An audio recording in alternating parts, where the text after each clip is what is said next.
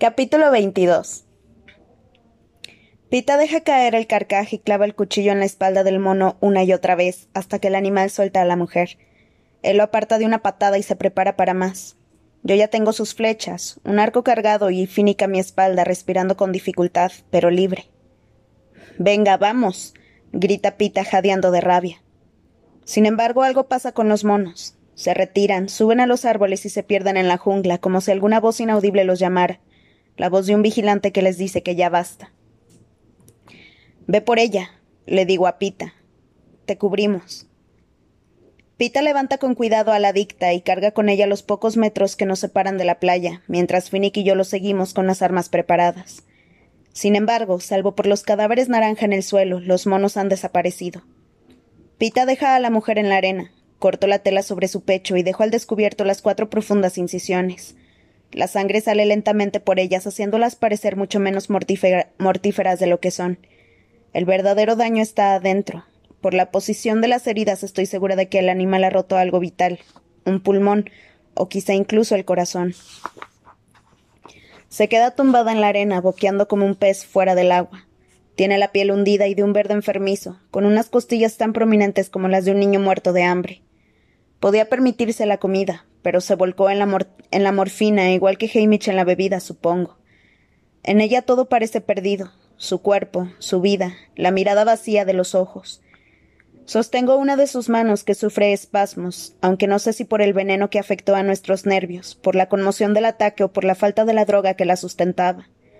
No podemos hacer nada, nada salvo quedarnos con ella mientras se muere. Vigilaré los árboles, dice Finnick antes de alejarse. Me gustaría también alejarme, pero ella me aprieta la mano con tanta fuerza que tendré que abrirle los dedos, y no me quedan ánimos para ser tan cruel. Pienso en Ru, en que quizá podría cantar algo como a ella. Sin embargo, desconozco el nombre de la adicta, por no hablar de sus gustos musicales. Solo sé que se está muriendo. Pita se pone en cuclillas al otro lado y le acaricia el cabello. Cuando empieza a hablar con dulzura parece que ha perdido la cabeza, pero sus palabras no son para mí. Con mi caja de pinturas en casa, Puedo hacer todos los colores imaginables. Rosa tan pálido como la piel de un bebé, o tan fuerte como el, ruibarbo, verde como la hierba en primavera, un azul que reluce como el hielo en el agua. La mujer clava la mirada en los ojos de Pita, absorta en sus palabras. Una vez me pasé tres días mezclando pintura hasta encontrar el tono perfecto para la luz del sol sobre el pelaje blanco. Verás, creía que era amarillo, pero era mucho más que eso. Capas de todo tipo de colores, una a una. La respiración de la mujer se ralentiza hasta no ser más que rápidas exhalaciones. Se moja la mano libre en la sangre del pecho y hace los pequeños movimientos giratorios con los que tanto le gustaba pintar. Todavía no he conseguido pintar un arco iris. Llegan tan deprisa y se van tan pronto. No he tenido el tiempo suficiente para capturarlos. Solo un poquito de azul por aquí o de morado por allá y vuelven a desaparecer. Vuelven al aire. La mujer parece hipnotizada por las palabras en trance. Levanta una mano temblorosa y pinta lo que parece ser una flor en la mejilla de Pita. Gracias, susurra él. Es preciosa. Durante un instante el rostro de la adicta se ilumina con una sonrisa y deja escapar un sonido chillón. Después, su mano ensangrentada vuelve al pecho, deja escapar un último aliento y suena el cañonazo. Me suelta la mano. Pita se la lleva al agua, regresa y se sienta a mi lado.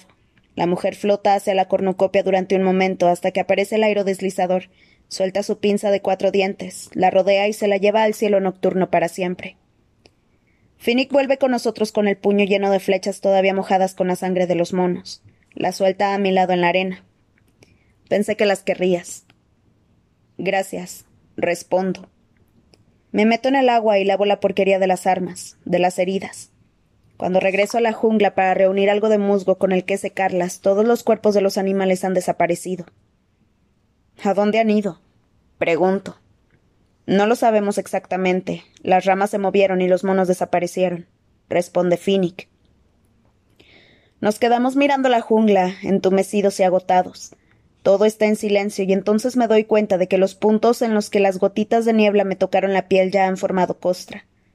No me duelen, aunque empiezan a picar, y mucho. Intento pensar que es buena señal, que se están curando. Miro a Pita y a Finnick y descubro que los dos se, rascan las heridas de la cara.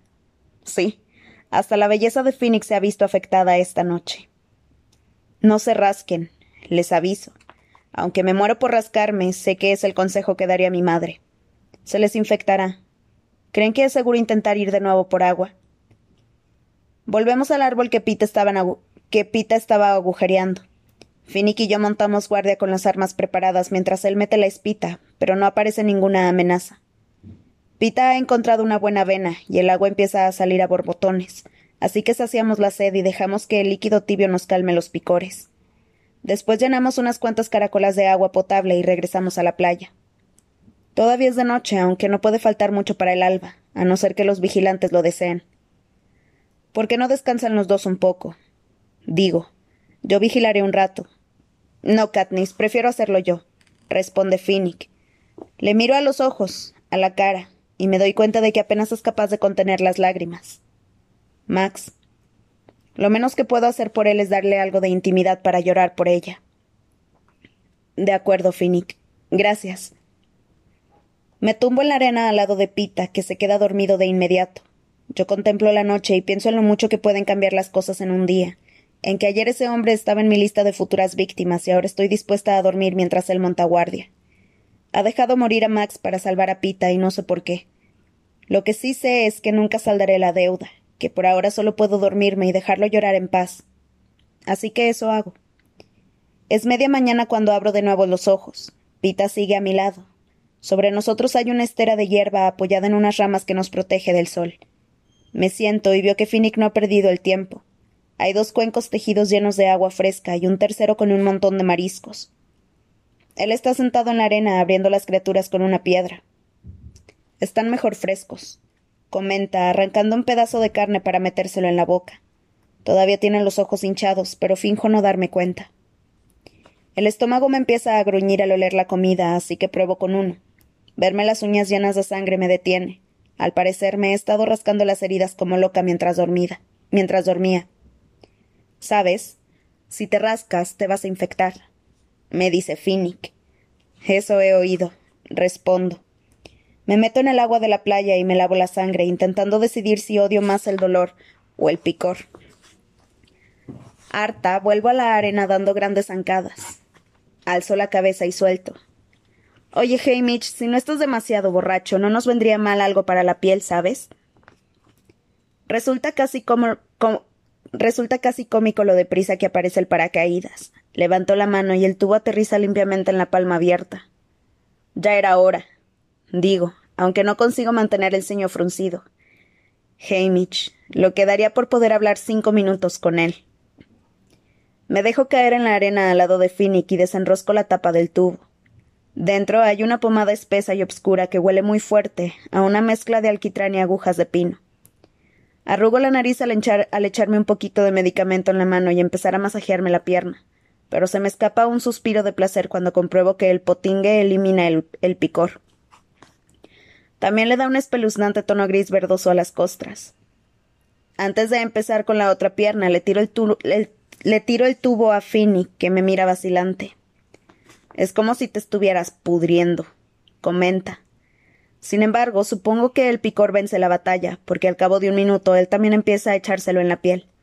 La verdad es que la combinación de las costras y la pomada es horrenda. No debería, pero me hace gracia su sufrimiento. Oh, pobre Finny, que es la primera vez en tu vida que no estás guapo.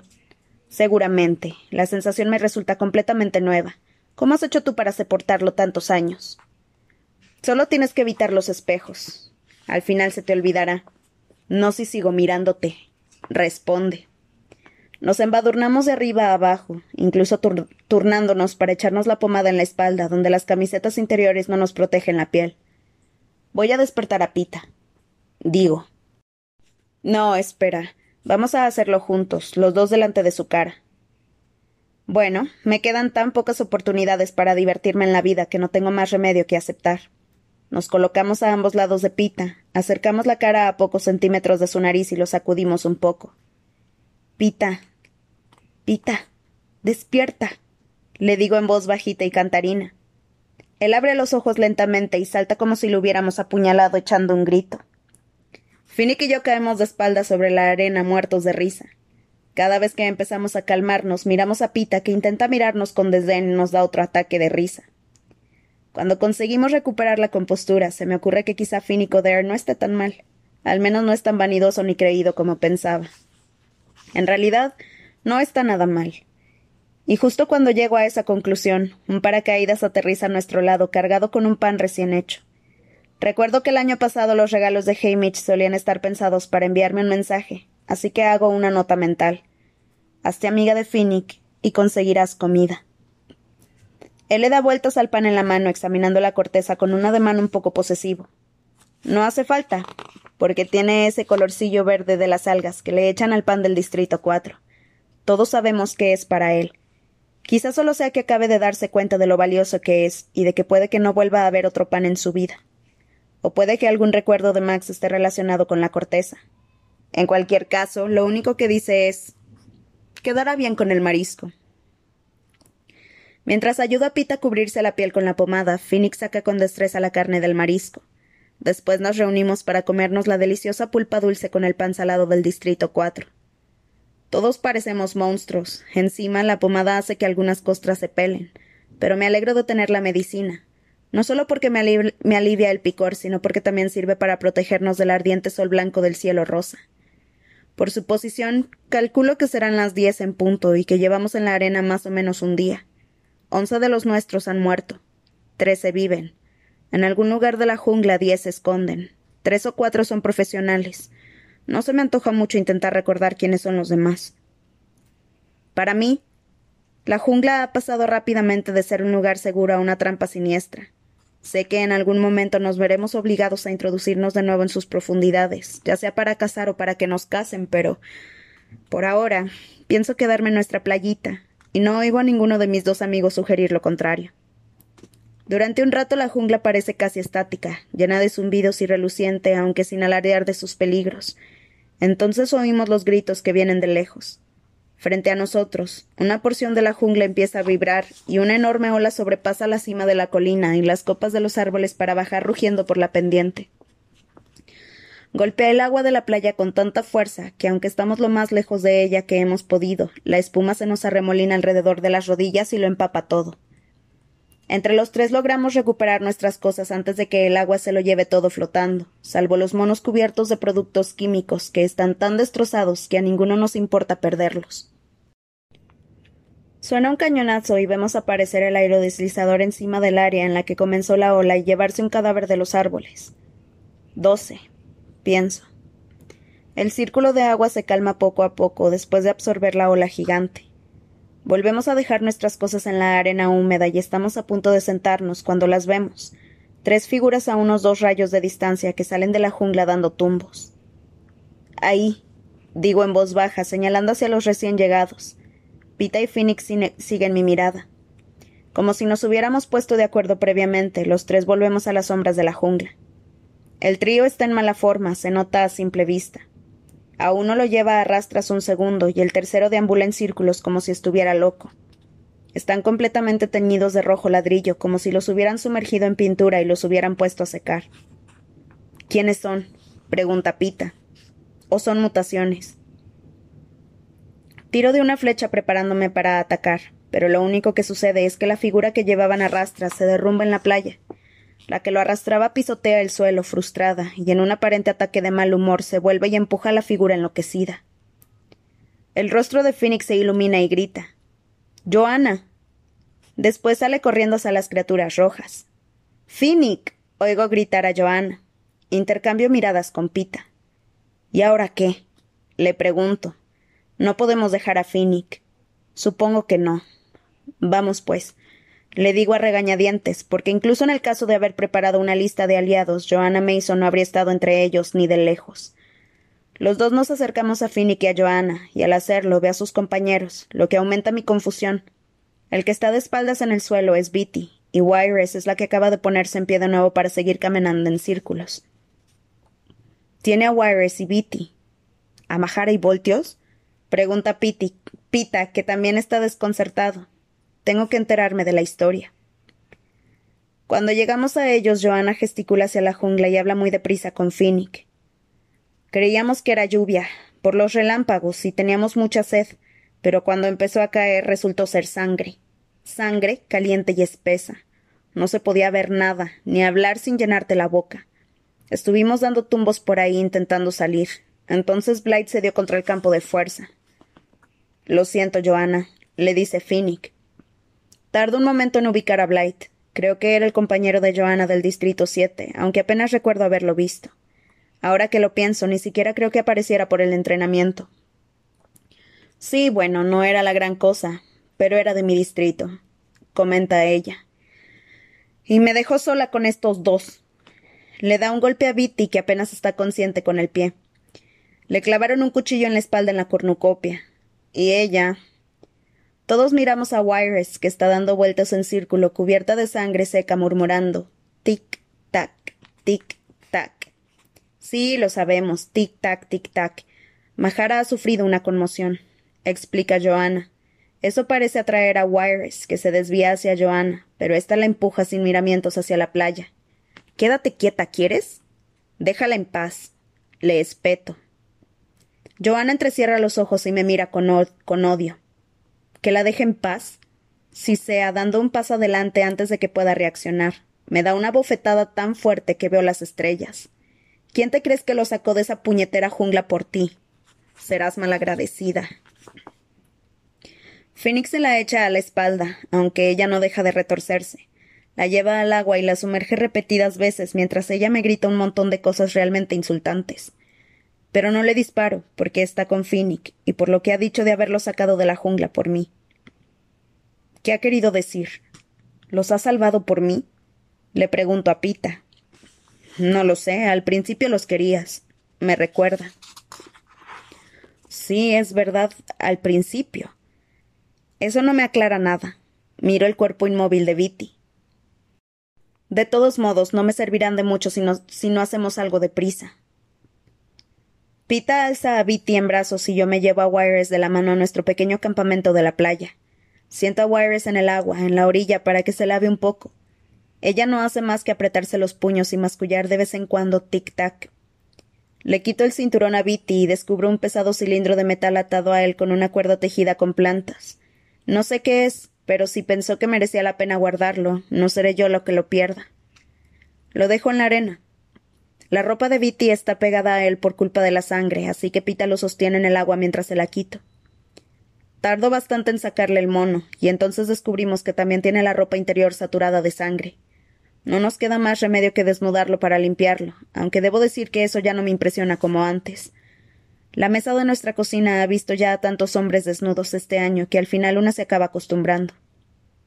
Bajamos la estera de Finnick y tumbamos a Viti boca abajo para examinarle la espalda.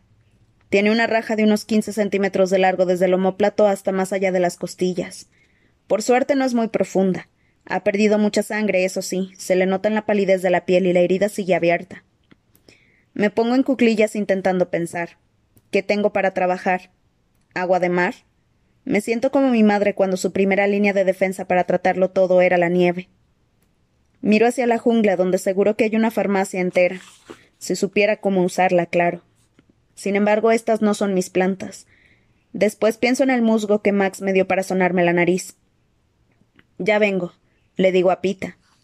Lo bueno es que el musgo parece bastante común en la jungla, así que arranco un buen puñado de los árboles cercanos y lo llevo a la playa, preparo una buena plasta, se la pongo a Viti en el corte y la sujeto atándole las enredaderas alrededor del cuerpo. Conseguimos que beba algo de agua y lo llevamos a la sombra al borde de la jungla. Creo que no podemos hacer más. Comento. Así está bien, no se te da mal esto de curar, me dice Pita. Lo llevas en la sangre. No, respondo sacudiendo la cabeza. Tengo la sangre de mi padre.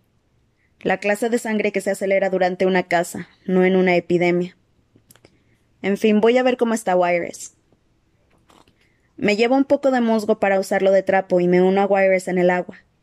Ella no se resiste cuando empiezo a quitarle la ropa para limpiarle la sangre de la piel, pero tiene los ojos dilatados de miedo, y cuando le hablo ella no responde, salvo para decir con una urgencia cada vez mayor tic-tac, tic-tac. Es como si intentara decirme algo, aunque sin Viti para explicarlo estoy perdida. Sí, tic-tac, tic-tac, le digo. Eso parece calmarla un poco. Le lavo el mono hasta que apenas queda rastro de sangre y le ayudo a ponérselo. No está destrozado como los nuestros. El cinturón está bien, así que se lo pongo. Después coloco su ropa interior al lado de la de Viti, bajo unas rocas, y dejo que se empape. Cuando termino de enjuagar el mono de Viti, una Joana tan limpia que reluce y un Finnick en pleno proceso de muda de piel se unen a nosotros. Joana se limita a beber agua y a hincharse de marisco durante un rato, mientras yo intento convencer a Wires de que tome algo. Finny cuenta lo de la niebla y los monos de una forma impersonal casi fría, evitando comentar el detalle más importante de la historia. Todos se ofrecen a, montar guardia mientras los demás descansan, pero al final somos Joana y yo las que lo, las que lo hacemos. Yo porque estoy muy, descansada, y ella porque se niega a tumbarse. Las dos nos sentamos en silencio en la playa hasta que los demás se duermen. Ella mira a Finnick para asegurarse y se vuelve hacia mí. ¿Cómo han perdido a Max? En la niebla. Finnick tenía a Pita. Yo llevé a Max un rato. Después no pude seguir levantándola. Finnick dijo que no podía llevarlos a los dos, y ella le dio un beso y se fue directa al veneno. Fue la mentora de Finnick, ¿sabes? dice Joanna en tono de reproche. No, no lo sabía. Era la mitad de su familia. Dice, unos segundos después, aunque con menos veneno. Contemplamos el agua que baña la ropa interior. Bueno, ¿y qué estabas haciendo con Majara y Voltios? Le pregunto. Ya te lo dije, lo salvé por ti. Hamish me dijo que si quería que fuéramos aliadas tenía que traértelos. Es lo que le pediste, ¿no? No, pienso, pero asiento y digo. Gracias, te lo agradezco. Eso espero. Me lanzó una mirada llena de odio, como si me considerara la mayor carga de su vida. Me pregunto si esto es lo que se siente cuando tienes una hermana mayor que te odia de corazón.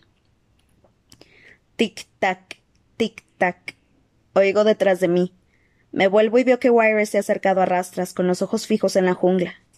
Oh, genial. Ha vuelto. Está bien, me voy a dormir. Tú y Majara pueden montar guardia juntas, dice Joanna. Acto seguido se aleja y se deja caer al lado de Finnick. Tic-tac, susurra Wires. La guío hasta colocarla frente a mí y conseguir que se tumbe, acariciándole un brazo para tranquilizarla. Se queda dormida, aunque inquieta, y de vez en cuando susurra su frase tic-tac, Tic-tac, le digo en voz baja. Es hora de dormir. Tic-tac, duérmete. El sol se alza en el cielo hasta colocarse justo encima de nosotros. Debe de ser mediodía, pienso vagamente. No importa mucho. Al otro lado del agua, a la derecha, veo el enorme destello del rayo que golpea el árbol, y la tormenta eléctrica vuelve a empezar. En la misma zona que anoche. Alguien debe de haber entrado en su radio de alcance y disparado el ataque. Observo los relámpagos durante un rato mientras calmo a Wires, que ha encontrado una especie de paz junto al ruido de las olas. Pienso en anoche, en que los relámpagos empezaron justo después de que sonara la campana doce veces. Tic-tac, dice Wires, que vuelve a despertar un instante antes de volver a dejarse caer. Doce campanadas anoche, como si fuera medianoche. Después los relámpagos. Ahora tenemos el sol encima, como si fuera mediodía y relámpagos. Me levanto lentamente y examino la zona. Los relámpagos allí. En la siguiente cuña de la tarta cayó la lluvia de sangre en la que Joanna, Wires y Beatty quedaron atrapados. Nosotros estaríamos en la tercera sección, a la derecha de esa, cuando apareció la niebla. Y en cuanto desapareció, los monos empezaron a reunirse en la cuarta. Tic-tac. Vuelvo rápidamente la cabeza hacia el otro lado. Hace un par de horas, sobre las diez, la ola salió de la segunda sección a la izquierda de la de los relámpagos. A mediodía, a medianoche, a mediodía. Tic-tac, dice Wires en sueños. Entonces cesan los relámpagos y empieza la lluvia de sangre, justo a su derecha, y sus palabras empiezan a tener sentido. Oh, susurro. Tic-tac.